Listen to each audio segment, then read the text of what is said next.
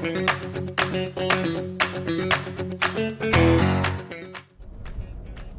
い先生親子氏のただいま到着中のお時間です。ピーポーピーポー。はい始まりました。今日もよろしくお願いいたします。今日はですね、えっと、先日参加したサンタリーフさんとモーガンさんそしてアーバントラストさんの、えー、対談セミナーを、えー、受けてきましたのでそれについて、まあ、思ったこと感じたこと学んだことを配信していきたいと思います。そのセミナーはサンタリーフアカデミーの第4期生募集に伴ってまあ、こういうことをやっていきますよとこういう、まあ、考え方のもとで不動産賃貸業をやるといいですよというそういう意味合いを込めてのレクチャーだったと思うんですけども、えーと、先日九州で、えーと、サンタリーフさんとモーガンさんのお二人の対談のセミナー会があった内容と若干似ているというふうにモーガンさんおっしゃっていたんですがそれを受講することがそれに似た内容も受講することができたので非常にありがたい一日でした。でモーガンさんの内容としてはどのようにして不動産賃貸業の規模を拡大されてきたかという、まあ、物件の目線ですねその辺のレクチャーであったり、えーとまあ、ご自身がまずですねあの企業に勤めてサラリーマン大家として不動産賃貸業をされる中でその後に実際に不動産の方の実務的な仕事の方に数年、えーと入られてそこで学んだノウハウとかそこで得たリフォームのことですね知識ですねその辺もお話しいただきましてで今後やっぱり大工さん職人さんが人手不足で足りなくなってそういう単価もどんどん上がってくる中でどのように不動産賃貸業をやっていくかというマインドのところですね。それをアーバントラストさんと一緒に、えーと、ワッチさんとタイアップでお話いただきまして非常にためになりました。モーガンさん自身はやっぱり、あの、ご自身でリフォームされるんですけど古いものをきれいにしてそれで入居をつけて、えーと、お家賃をいただくと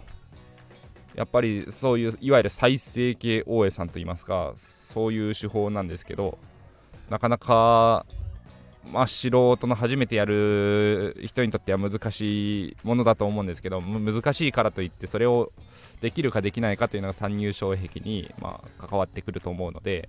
それを頑張ってチャレンジするかどうかっていうところかなとは思思いましたね。はい。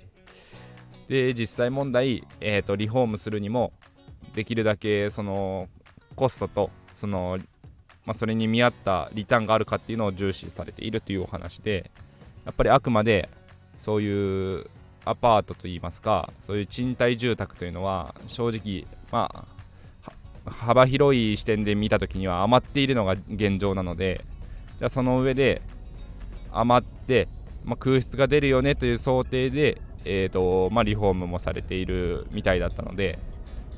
なかなかその何て言うんですかねリフォームでバリューアップしようと思う時にこの人だけに刺さればいいっていうのをアパートではやらないとモーガンさんおっしゃっていましてあのー、癖の強い特徴的なお部屋だとその人が入居してくれた時はいいけれども空室になった次の時にじゃあ入ってくれるかというのが難しくてそこが戸建て賃貸とはまた難しいところ。戸建て賃貸であればその人に刺されば長く入居してくれる可能性が高いので大丈夫っていうお話だったんですけどアパートは回転率というかやっぱり引っ越しやったり転勤伴って退去があってその後の入居があってというそういうのを、えー、考えると幅広い層に刺さるお部屋にしておくのがいいんだよというレクチャーでしたね。ただ、あのー、現在はモーガンさん自身も、えーとまあ、サンタリウさんが最近取り組まれているみたいにキッチン周りはおしゃれなタイルで、えーとクロスキッチンパネルだけではなくてそういうタイルを利用してみるとかそういう凝った作りに少しずつチャレンジをしていってるというお話ありましたね。で今後は、えーと、和室の洋室化するときにアーバントラスさんとタイアップで開発されている、えー、洋室化キットですね。もうこれだとこれがまあ商品化無事にできれば、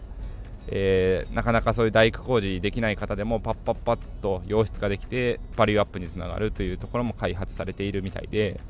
その辺のですね、うん、まあ、バリューアップ、あとコストのこと、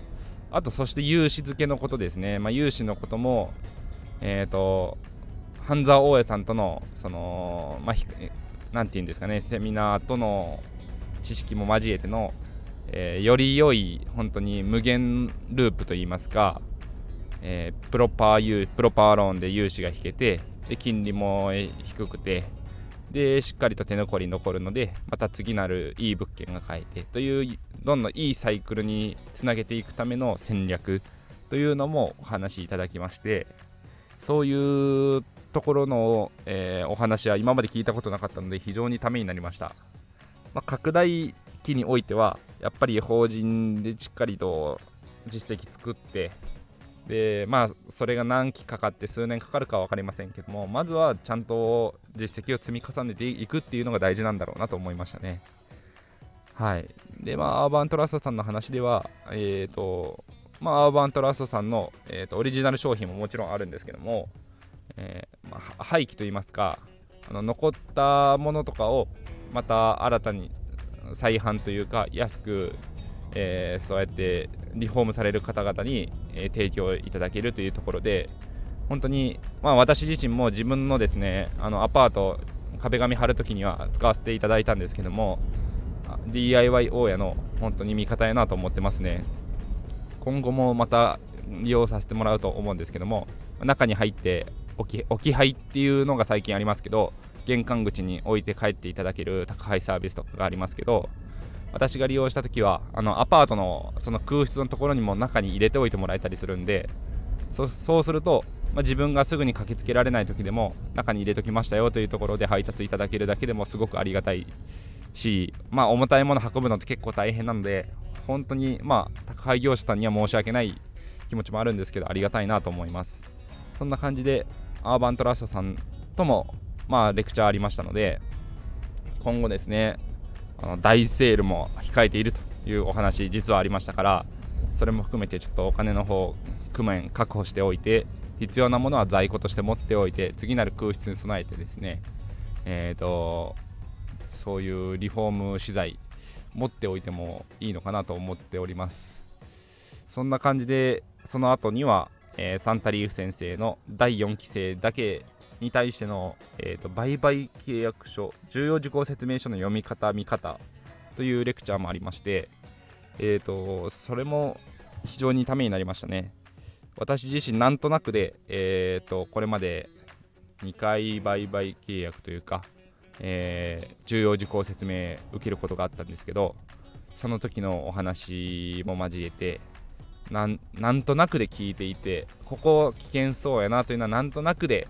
えーと、重要事項説明聞いていたんですけどそれをなんとなくではなくて、まあ、こことここは要注意で気になった時にはもう本当に確認した方がいいよというようなことも教えていただいたので、えー、こういう人から教わるってなかなかないですからね。本当にありがたかったなと思ってます、まあ、第4期生の方がまだ若干募集中だと思うのでえっ、ー、といろんなスタンド FM されてる大家さんとかもいますしまあ、私もいますし、えっと、一緒に切磋琢磨できる仲間が見つかればいいなと思っております。ぜひぜひ皆さんも第4期生参加してみてください。